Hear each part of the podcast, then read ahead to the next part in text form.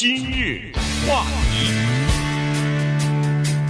欢迎收听由中讯和高宁为你主持的今日话题。昨天呢，公布了一个这个消费者的物价指数啊，那么这个指数呢，是说明我们八月份的时候通货膨胀率呢和去年同期相比呢，呃，增长了百分之八点三啊，这个比七月份的百分之八点五呢稍微好一点。但是为什么在昨天这个消息公布出来以后，这些数字公布出来以后，在股市造成了像雪崩一样的这个影响呢？直线大幅的下挫呢？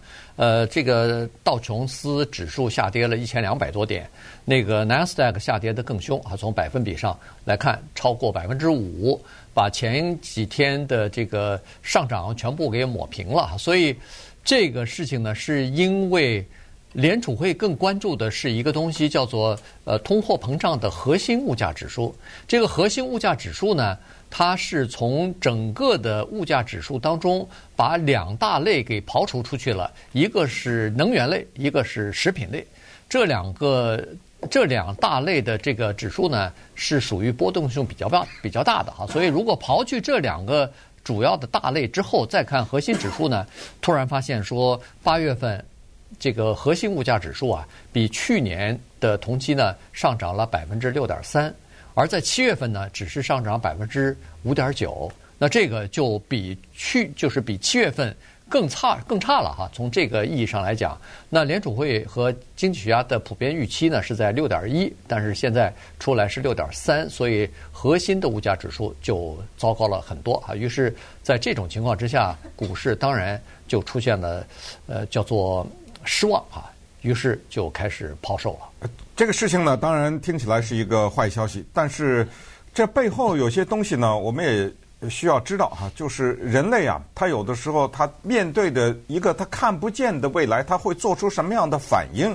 这个挺有意思的。这是第一点。第二呢，就是尽管我们听到一大堆的好像经济术语啊，什么通货膨胀了、物价指数了、什么核心指数啊，呃，什么这个。呃，指数那个指数，然后这个呃纳斯达克啦，什么标普啊，对不对？呃，道琼啊，什么听一大堆这个，其实在背后呢，还是有一些可以化繁为简的东西，就叫做零点二，这个特别有意思。什么零点二？你看，昨天劳工部公布的那个八月份的消费指数啊，是涨了百分之八点三，这个呢比预期的八点一，这不是多了零点二嘛？嗯，对不对？你一听啊，零点二，这没差多少啊。刚才又说的这个核心指数啊，是从什么五点七到六点三了？呃，五点七到六点三，这是稍微差的多了一点哈。嗯、那么这个是什么意思呢？就是这样的啊，这个核心指数不是核心指数，这个叫做所谓的呃通货膨胀啊，它一般的是分四大类哈。刚才说的一个叫做能源，这我们都知道什么燃油啊，什么这些天然气这个。另外一个呢叫做食品。这个都知道，此乃民生之必须。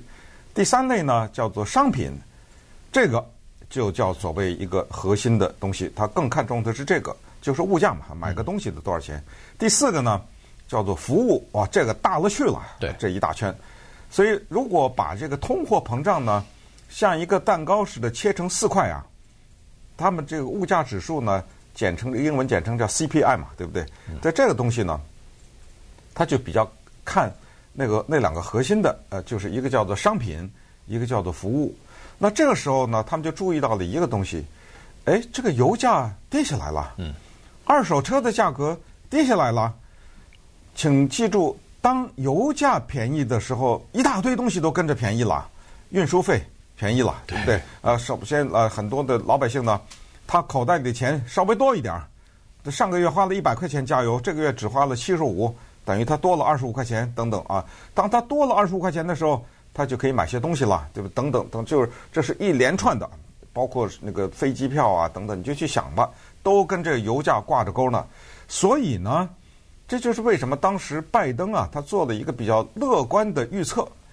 他首先呢，咱们先把这个油价给弄下来，那么接下来啊，通货膨胀呢就会缓解，因为你别忘了，我作为一个管家的人啊，作为美国政府。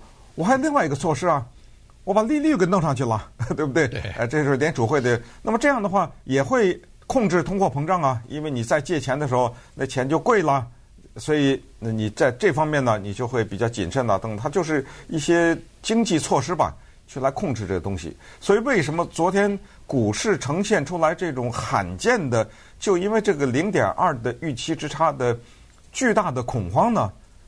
就是在这儿，就是之前呢有一些铺垫，而这个铺垫没有兑现。就这个铺垫就是说，啊，呃，我利息也涨了，油价也低了。你怎么还给我涨啊？对 对对，那个通货膨胀率怎么还是个百分之八点三呢？你那么可不可以这样说呢？就是如果昨天报出来的这个消费指数不是通货膨胀率啊，这个消费指数如果是八点一的话，那股市就不大跌呢？呃，有有可能，有可能吧，对不对？所以就是这个差这个零点，就说啊，在这个世界上，我们管它有一种人泛泛的叫做投资者，是吧？这个当然有大的哈，有小的，主要我们说的是这些大的。就吓到了，昨天不就这样吗？呃，做出了这样的一个反应。对，其实呢，它是这样子哈。从这个股市的呃一些数据来看呢，并没有出现大规模的恐慌性的抛售。但但是为什么会出现这么大的这个落差呢？就是说股股市跌得这么凶呢？呃，据说是在这是二零二零年六月份以来下跌幅度最大的一天哈。那么好了，它为什么呢？从现在的观点来看呢，是这样子的，就是说有一些人啊，他是叫做短期的投资人，呃，说投资人还好听一点，实际上是在投机啊。就是说他们认为啊，在我们眼睛看到的一些东西呢，它是下来了。比如说二手车的价格，我们明知道。它是下来了，而且是非常明显的，而且汽油的价格在全美国也是下来了，这个也是我们在加油站都可以看到。下的蛮多的，哎，下的很多。洛杉矶的这个呃汽油逐渐的都在下来啊，大家都知道，连续下了五十几天了。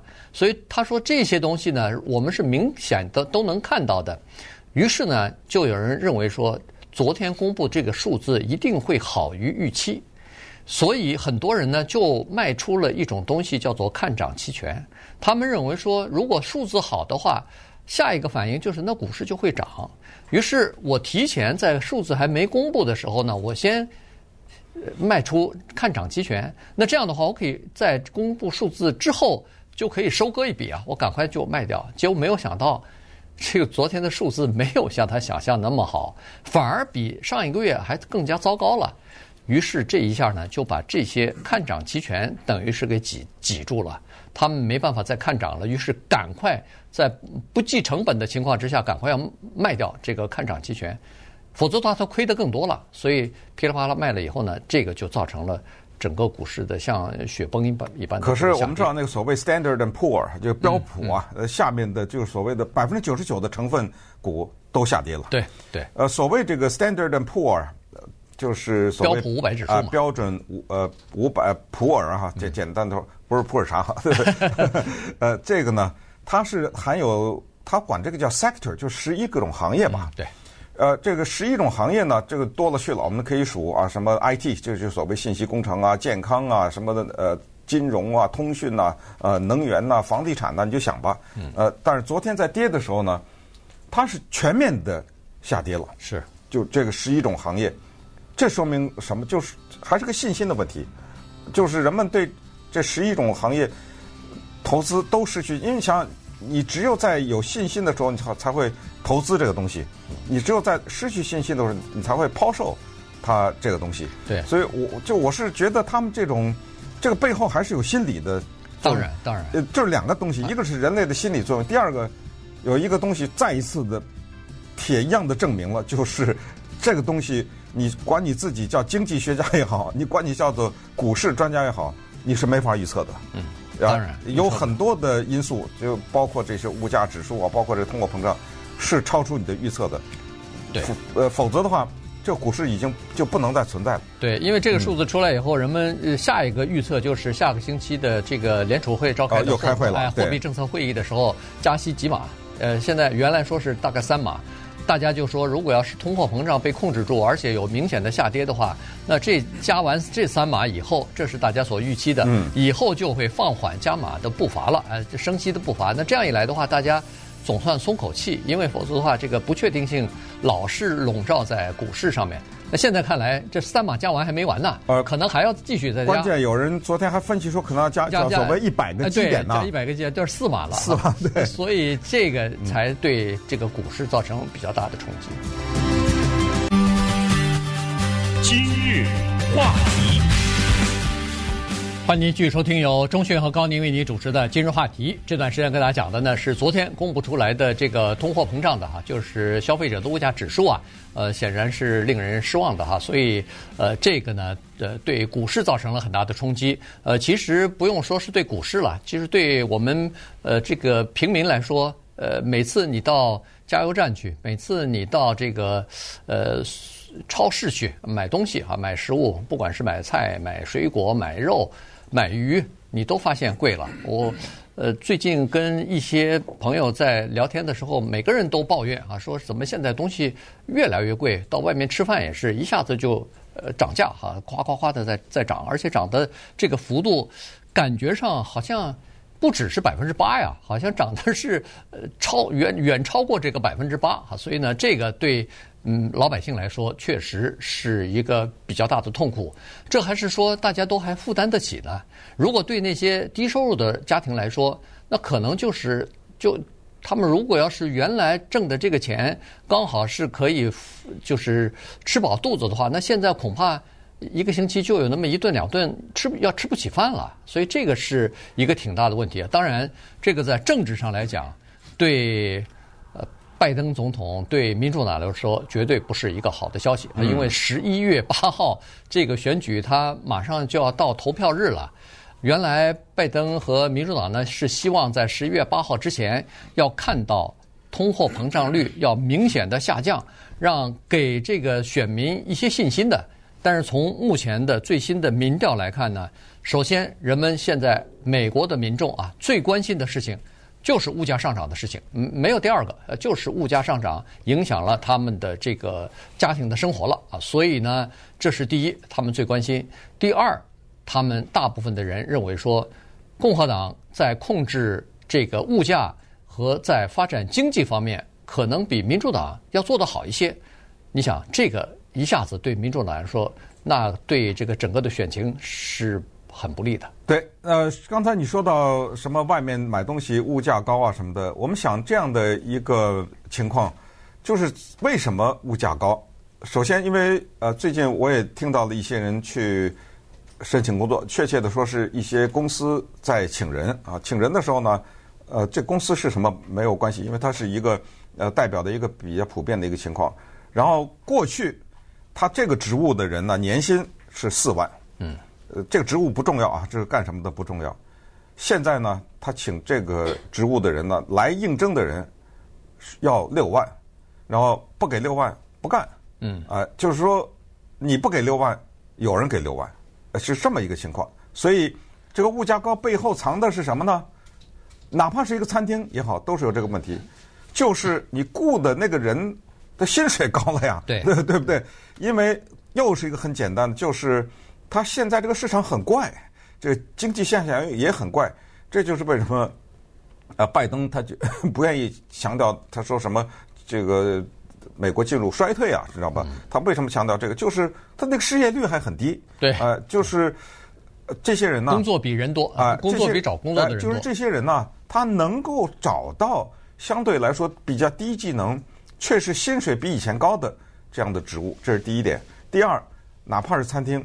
或者其他的，他那东西的进价不贵啊，对不对？他那个进价又贵了，所以这两种因素再加上第三，他可能要维持他一个利润，或者甚至他要提高他的利润，所以这个呢，就是流行于现在的经济界的一个叫做转嫁于消费者之说。对，就是我把这个东西，不管是那个房租也好，还是自行车也好，或者餐厅的一道菜也好呢，我只好。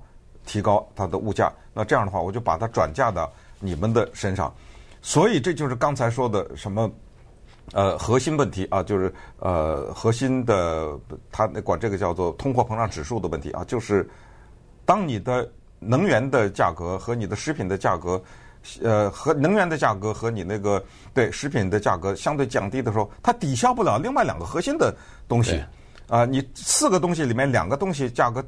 降下来，它抵消不了这个另外两个核心的东西。这样的话呢，呃，这个老百姓还是不行啊，他还是觉得受不了。你比如咱们就拿这个房租来说，在人们的呃消费当中啊，或者在整个的通货膨胀这件事儿当中呢，和房屋这件事儿有关的占了三分之一。对，都跟这件事情有关系。嗯，可是这件事情它没解决啊，对不对？没错，嗯，房租现在是上涨的幅度还是挺大的。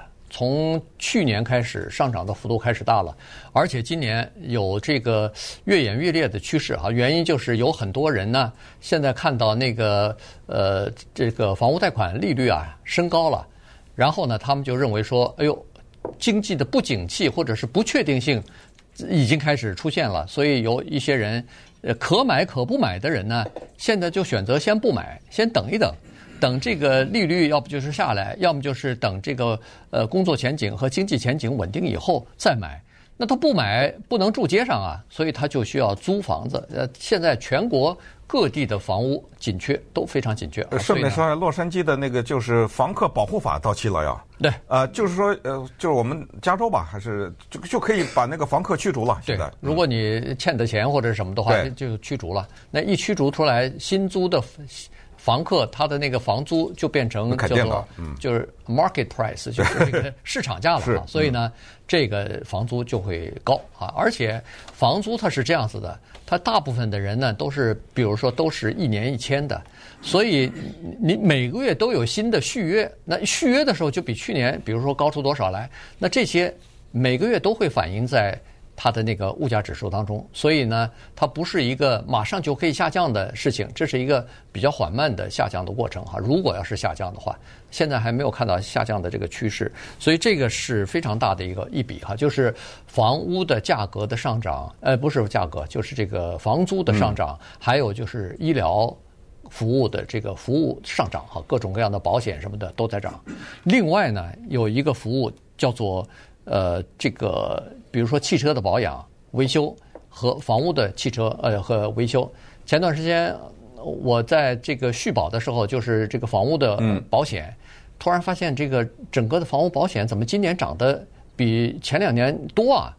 于是我就打电话问了，到底怎么回事啊？他有一个情况我是知道，大概其他人也都知道，就是你如果去 Home Depot 的话，你就会知道很多的原材料。它那个涨价是涨得很凶的，所以你买房屋保险的时候，他会考虑到的是，万一你的房子呃，比如说着火或者什么的话，要重建的话，它那个这个建筑材料各种东西涨了。但是他说了另外一点，我还不知道，就是说他说现在的这个施工的人啊，就是那些呃帮你盖房子、修房子，比如说家里边漏水了或者什么装修的，哎，装修这些。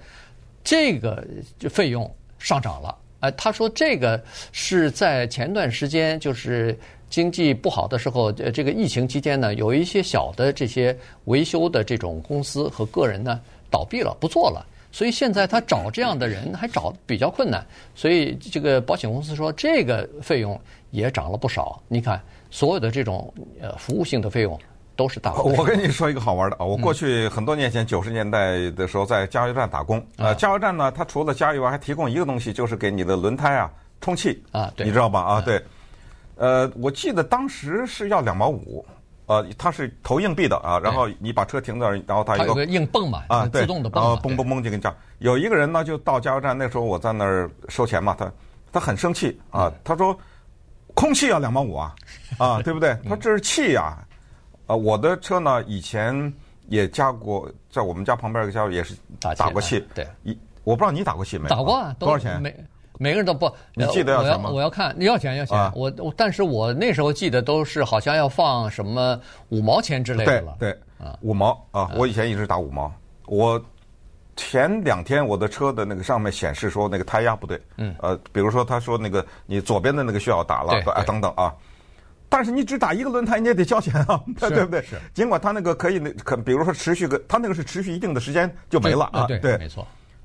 两块，哇，这个可这个可是对幅度大了。两块，我就扔往里扔了八个硬币，你 说就是两毛五的硬币扔了八个，你知道吗？我们刚才说的这么多的因素哈，还没提两个很大的呢，一个叫做中国的风控，一个叫俄乌战争啊。嗯，这两个你告诉我，对整个的经济、对股市、对什么民生没有影响吗？这百分之百都有影响啊。呃，所以你说这这这不添乱吗？对，对不对？没错。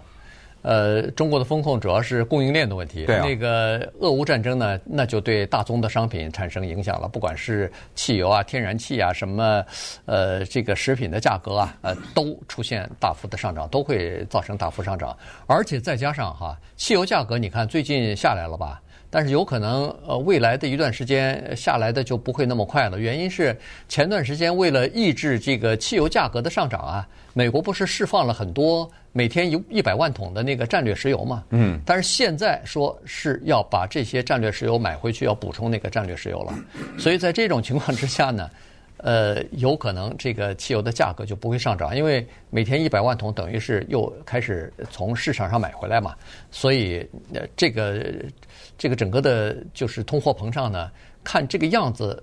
大概不会很快的，一下子就会下来啊，所以可能它会维持一段时间。那这个对老百姓来说，我们就得多忍受一段时间的这个通货膨胀啊。对，有一个事情非常的有意思，这个我们就是密切的观察哈，就是经济，就是呢叫做买得起现象，什么意思呢？就是我找工作有呃有工作，有我薪水呃加薪，很多公司因为为了适应这个通货膨胀率。总得加点吧，对不对？因为通货膨胀，呃，加薪加，加薪也加了。那请注意，当我想想找工作就能找到工作的时候，当我被加薪的时候，那我还是可以买得起啊，很多东西。所以你你抱怨贵，有人说买不起了吗？就就是贵有没有贵到说这个东西摆在货架上没人买呢？对不对？当这个东西摆在货架上没人买得起的时候，你看它降价不降价？它反正它占着那空间，所以就是你越越买得起啊。这个通货膨胀就越持续，那么接下来就产生一个必然的问题，就是你说下个月呃下礼拜联储会开会嘛，对，它很可能再调再加呀，是对不对？是这个就是昨天股市跌的原因之一，就是加多少咱们不知道，是只是昨天呢，有人分析要加息叫四码哈，一百三码到四码之间了，看来就是说一百个基点的话，那就会导致衰退啊，呃对不对？所以这里面有一个非常微妙的平衡，这个平衡就是。联储会在赌一个东西，要能不能软着陆啊？呃，就是说，又不要萧条，又控制这个通货膨胀，对，对不对？理理想状态是这样，但是这个东西之间的分寸是很难拿捏的，对吧？